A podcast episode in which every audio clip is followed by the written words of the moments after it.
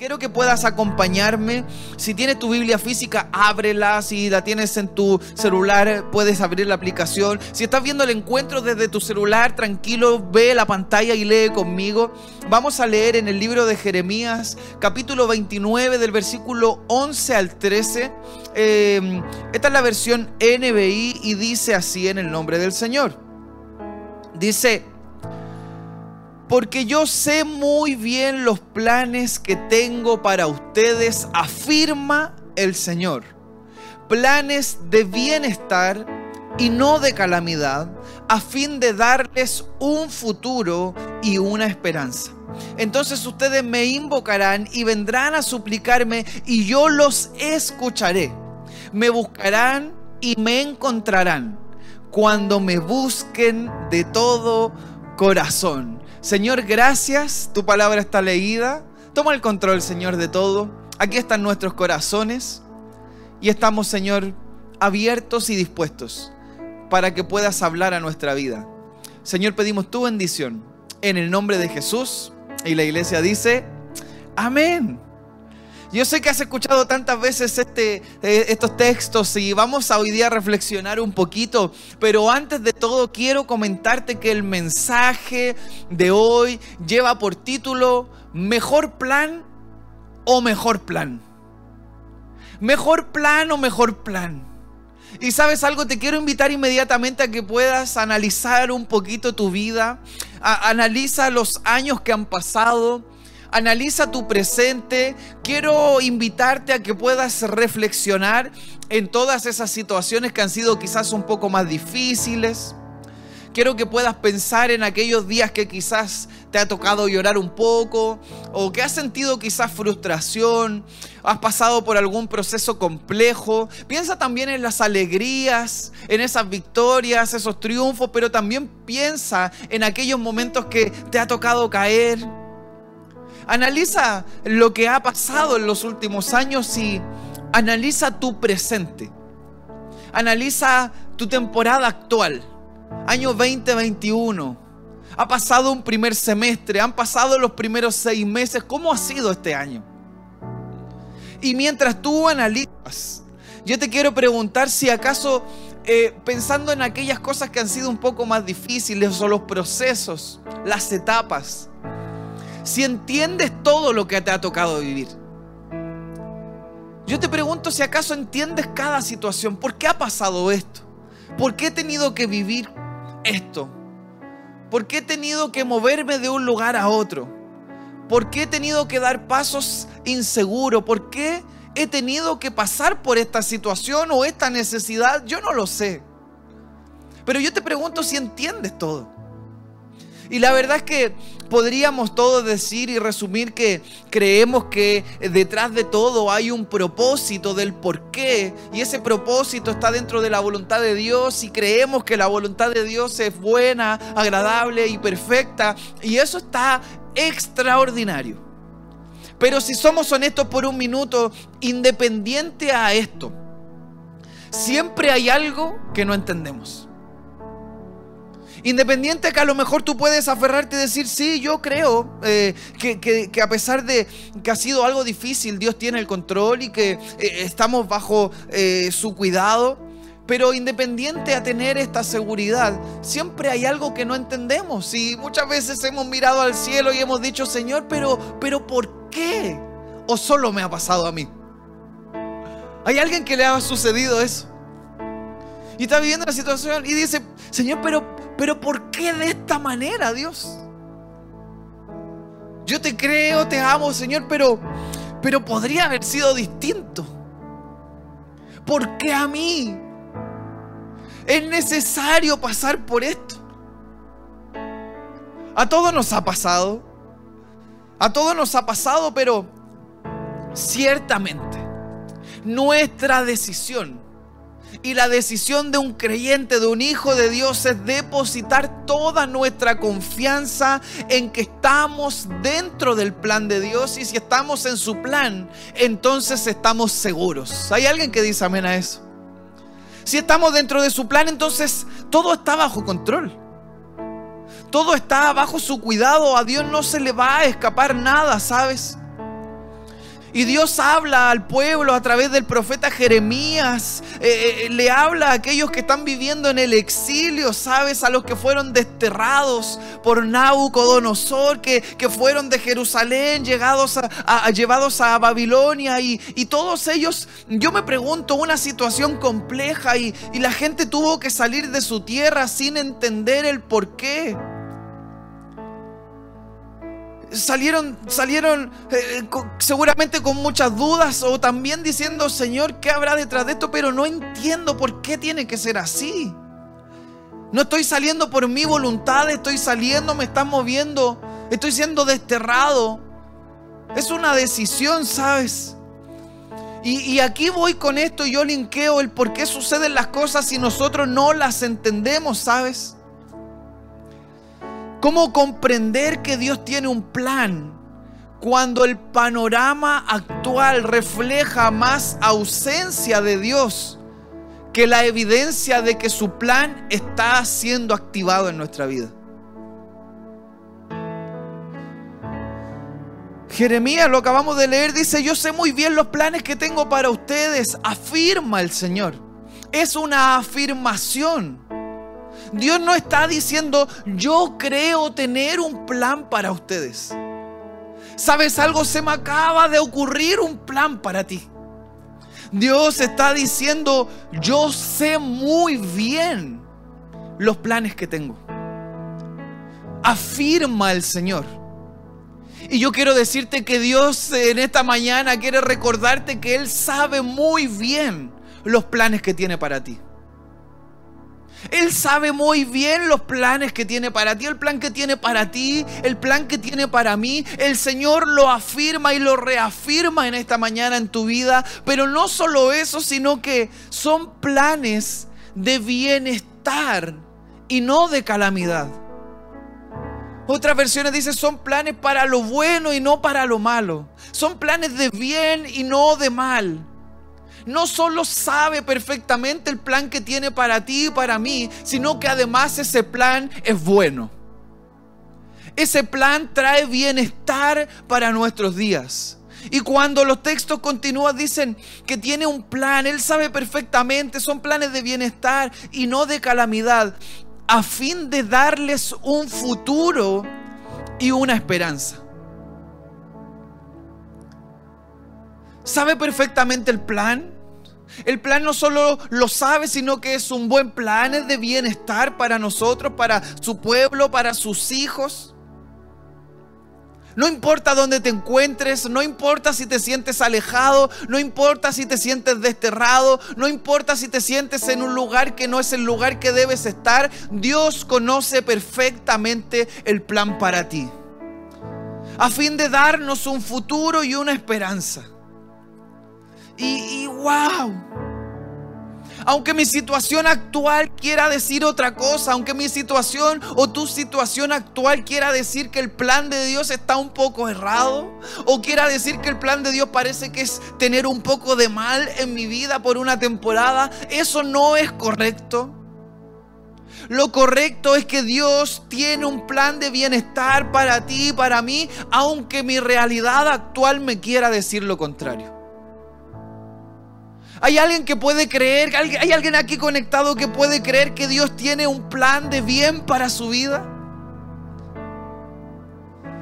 No importa lo que suceda. Cuando pienso y analizo en el plan de Dios, simplemente resumo y digo, mejor plan o mejor plan. No hay otro mejor plan. El plan de Dios es el mejor de todos. ¿Sabes algo? No podemos ver del plan de Dios un plan alternativo o un plan improvisado. Su plan es el mejor de todos los planes y si estamos dentro de su plan, entonces tenemos un buen futuro y una gran esperanza. ¿Hay alguien que dice amén a eso? Mejor plan o mejor plan. No hay más. No hay discusión. No importa lo que esté sucediendo, este es el mejor plan. Y no hay nada más hermoso, ¿sabes?, que vivir con esperanza. Porque vivir con esperanza nos hace, ¿sabes? Permitir eh, eh, eh, vivir creyendo que si hoy no fue un buen día, mañana será un día mejor. Vivir con esperanza me permite creer que lo que, lo que no veo, ¿sabes? Lo que me cuesta entender, yo sé que mañana lo voy a poder entender. Vivir con esperanza me permite creer y pensar que a pesar de lo que esté sucediendo, mi esperanza es que mañana el Señor estará conmigo. Que Él ha preparado algo especial. El Señor ha preparado, ha ido a preparar una morada para nosotros un mejor lugar. Esa es nuestra esperanza, esa es nuestra convicción. Yo quiero que hoy puedas atesorar en tu corazón. Si hoy has llegado aquí, si hoy has estado conectado aquí, es porque Dios quiere decirte, sabes, yo tengo el mejor plan de todos y es un plan de bienestar para tu vida. Tranquilo, confía, mantén seguridad, mantén intacta tu esperanza. Yo estoy en el asunto, yo estoy en medio, yo estoy involucrado, yo no estoy improvisando. Yo sé muy bien los planes que tengo afirma el Señor.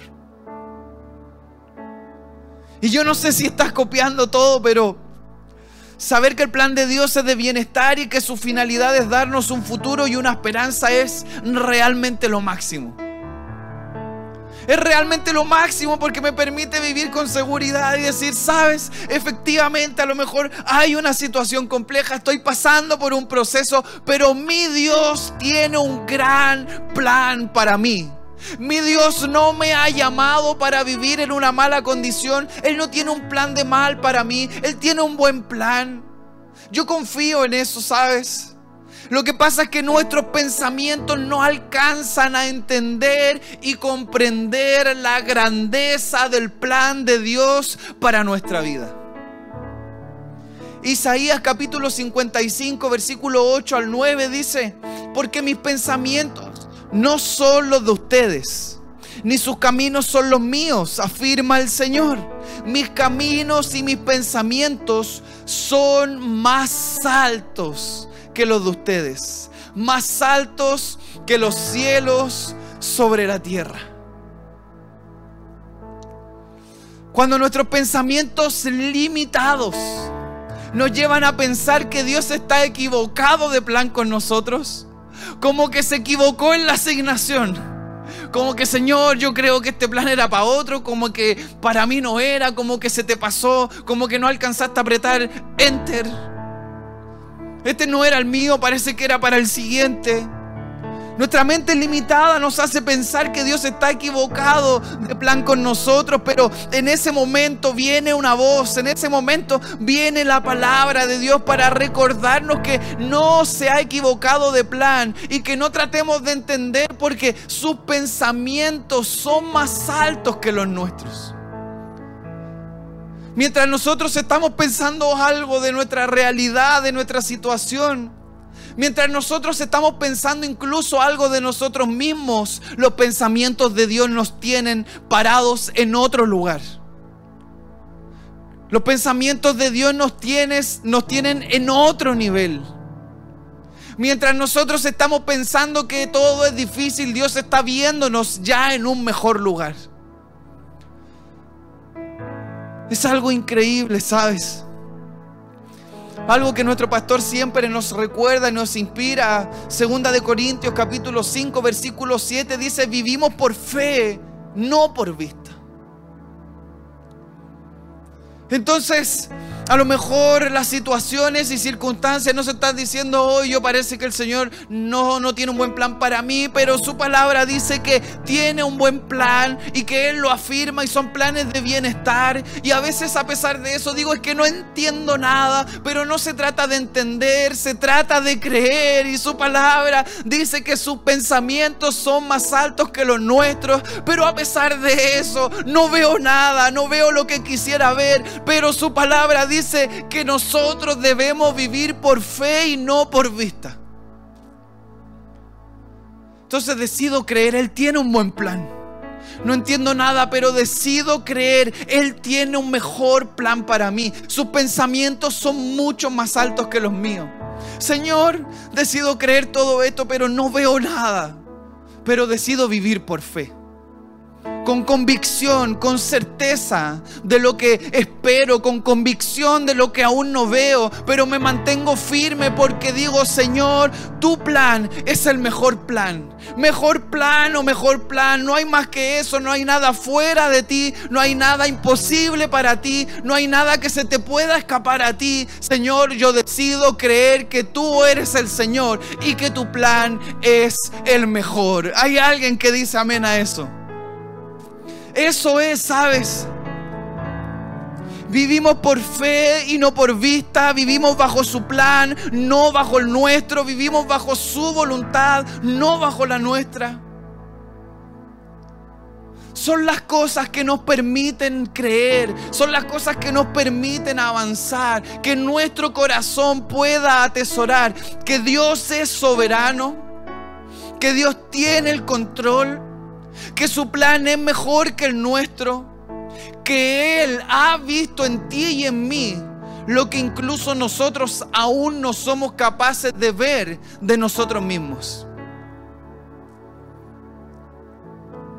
Tú estás viendo una cosa, Dios te está viendo otra. Tú, tú estás pensando una cosa, Dios está pensando otra. Y te aseguro que la que Dios está pensando es mucho mejor. Tú te miras al espejo y ves algo que no es. Nunca se ha tratado de las apariencias, siempre se ha tratado del corazón. ¿Y qué fuera si no se tratara del corazón? ¿Sabes algo? Escucha esto. Dios no vio en Noé a un anciano sin posibilidades de construir el arca, sino que Dios vio en él, ¿sabes? El comienzo de una nueva generación. Dios no vio en José a un joven rechazado por su familia sin futuro, sino que Dios vio en José a un gran gobernador. Dios no vio en Moisés a alguien que tenía dificultad para hablar. Dios vio en Moisés a un libertador, a una guía para su pueblo. Dios no vio en Pedro a un pescador de peces, Dios vio en Pedro un pescador de hombres. Dios no vio en Pablo a alguien que destruía a un perseguidor de la iglesia, sino que Dios vio en Pablo a un edificador de su iglesia. Y te digo algo más. Dios no ve en ti a un fracasado. Dios no ve en ti a alguien débil. Dios no ve en ti a alguien incapacitado. Dios no ve en ti a alguien sin talento. Dios ve en ti a alguien grande en sus manos. Hay alguien que dice amén a eso. Hay alguien que puede creer y levantarse y decir, estaba pensando puras leceras. Estaba pensando puras tonteras. Estaba confundido. Pero hoy día puedo entender que el plan de Dios para mí no está errado, no está descuadrado, no está desalineado. El plan de Dios para mí es lo que mi corazón anhela. Y en su plan hay cosas preciosas para tu vida. ¿Hay alguien que puede creer eso? Yo necesito que alguien me diga, yo creo esto con todo mi corazón y me voy a mantener en el plan del Señor para mí. Hay alguien que siente algo, se agita su corazón y dice, Dios, eh, me confundo a ratos y lo que veo como que me hace pensar cosas que no son. Pero si tus pensamientos son más altos que los míos, ya está, yo me rindo. No hay más análisis, mejor plan o mejor plan. No hay más. Juan capítulo 10, versículo 10 dice, el ladrón no viene más que a robar, matar y destruir. Yo he venido para que tengan vida y la tengan en abundancia. Habitualmente cuando nos comenzamos a levantar y empezamos a decir, hey, mejor plano, mejor plan, ahí está mi Señor. Señor, gracias, me aferro, tus pensamientos son más altos que los míos. Señor, yo creo que tú tienes planes de bienestar para mi vida. Señor, yo me voy a mover, voy a vivir por fe y no por vista. En ese momento hay alguien que quiere ir, que quiere inquietarte, que quiere robarte la paz, que quiere destruir todo, que quiere matar tu fe. Pero nosotros hoy le vamos a cerrar la puerta en la cara al enemigo, a ese ladrón. Vamos a, a, cerrársela en la cara para que no siga robando nuestros sueños, para que no siga atacando nuestros anhelos, para que no siga perturbando nuestra mente ni robando nuestra paz. Hoy vamos a poner una barrera y nos vamos a levantar en fe y decir, yo me mantengo en el plan de Dios y nada me llama más la atención que estar en el plan del Señor. Hay alguien que dice amén a eso. Tenemos que estar preparados, ¿sabes? Hoy le vamos a dar el valor que requiere a nuestra vida, ya que no es una vida cualquiera, es una vida que hemos recibido como un regalo de Dios. Y al conocer a Jesús podemos saber que mientras alguien quiere robar, matar y destruir, Hubo alguien más que vino, que pagó un precio en la cruz para que tuviéramos una buena vida, una vida en abundancia. Entonces, ¿con quién te quedas? ¿A quién quieres buscar más? Es necesario, iglesia, mantenernos aferrados a la mano del Señor. Y te quiero hacer un ejercicio muy sencillo. Imagina que acá está el diablo, aquí, en esta mano. Y acá está Dios, acá, en esta otra mano. Y nosotros estamos aquí. Estos somos nosotros. Mientras más cerca de Dios estoy, por consecuencia más lejos del enemigo me voy a encontrar. Pero mientras más lejos de Dios, más cerca del otro lugar voy a estar. Hoy te quiero invitar a que puedas acercarte al Señor para que los ataques del enemigo puedan verse aún más alejados de tu vida y podamos mantenernos y levantarnos en fe. Dios conoce perfectamente nuestra condición. Dios conoce cada detalle y tienes que saber que todo está dentro de su plan. Pero también tienes que saber que Él está mirando nuestro corazón. Y vamos a volver a leer. Jeremías 29 dice, porque yo sé muy bien los planes que tengo para ustedes, afirma el Señor. Ya hemos reflexionado sobre eso. Planes de bienestar y no de calamidad. Ya hemos reflexionado sobre eso a fin de darles un futuro y una esperanza. Ya hemos reflexionado sobre eso. Pero escucha lo último. Entonces ustedes me invocarán y vendrán a suplicarme. Y yo los escucharé. Me buscarán y me encontrarán. Cuando me busquen de todo corazón. Entonces, ¿qué te parece si hoy buscamos al Señor con todo el corazón? Entonces, ¿qué te parece si hoy nos focalizamos y estamos atentos y miramos, Señor, aquí está mi corazón, Dios, y yo te amo, tú lo sabes. O a lo mejor si te has conectado por primera vez, dices, Señor, no tengo idea por qué estoy aquí, pero aquí estoy, Señor, aquí está mi corazón un corazón herido, un corazón dañado, un corazón que sufre, un corazón vacío. La buena noticia es que si lo buscamos ahora mismo, en este mismo instante, de todo corazón, dice que lo buscaremos y lo encontraremos. Entonces si tú ahora mismo estás buscando, estás llamando, estás suplicando a Dios con todo tu corazón, Él ahora mismo está escuchando tu voz. Te quiero dar una buena noticia. Si hoy estás aquí conectado buscando al Señor con todo tu corazón, la buena noticia es que lo has encontrado. Él está aquí para escucharte. Él está aquí para sanarte. Su espíritu está aquí para restaurarte. Su perdón está aquí para darte una nueva oportunidad. Su gracia está aquí para aceptarte tal cual eres. Su amor está aquí para llenar tu corazón. Y el regalo de su salvación está aquí para transformar tu vida el día de hoy. Así que si pensabas que tu plan era mejor, te quiero decir, no, no, no. El plan de Dios es el mejor de todos. ¿Mejor plan o mejor plan? Es lo que Dios tiene para ti el día de hoy. Así que si ahí hay alguien que quizás aún no ha tomado la decisión de aceptar a Jesús en su corazón, te quiero extender la invitación para que tomen la mejor decisión de tu vida. Te quiero invitar para que puedas poner un pie adentro del verdadero plan para tu vida.